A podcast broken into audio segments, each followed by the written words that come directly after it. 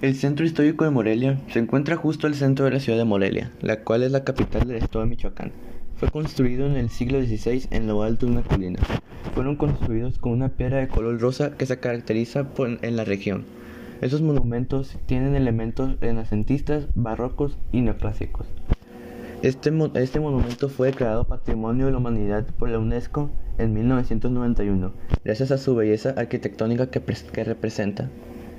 El centro histórico comprende 219 manzanas, 15 plazas y cerca de 1.113 monumentos, con 249 edificios históricos con tendencias renacentistas, neoclásicas y barrocos, como antes lo había mencionado. Eh, este centro histórico recibe más de un millón de más, de un millón mil turistas y visitantes al año en la ciudad. Un dato curioso de este centro histórico es que cada sábado hacen un festival de luces llamado Luces de Catedral.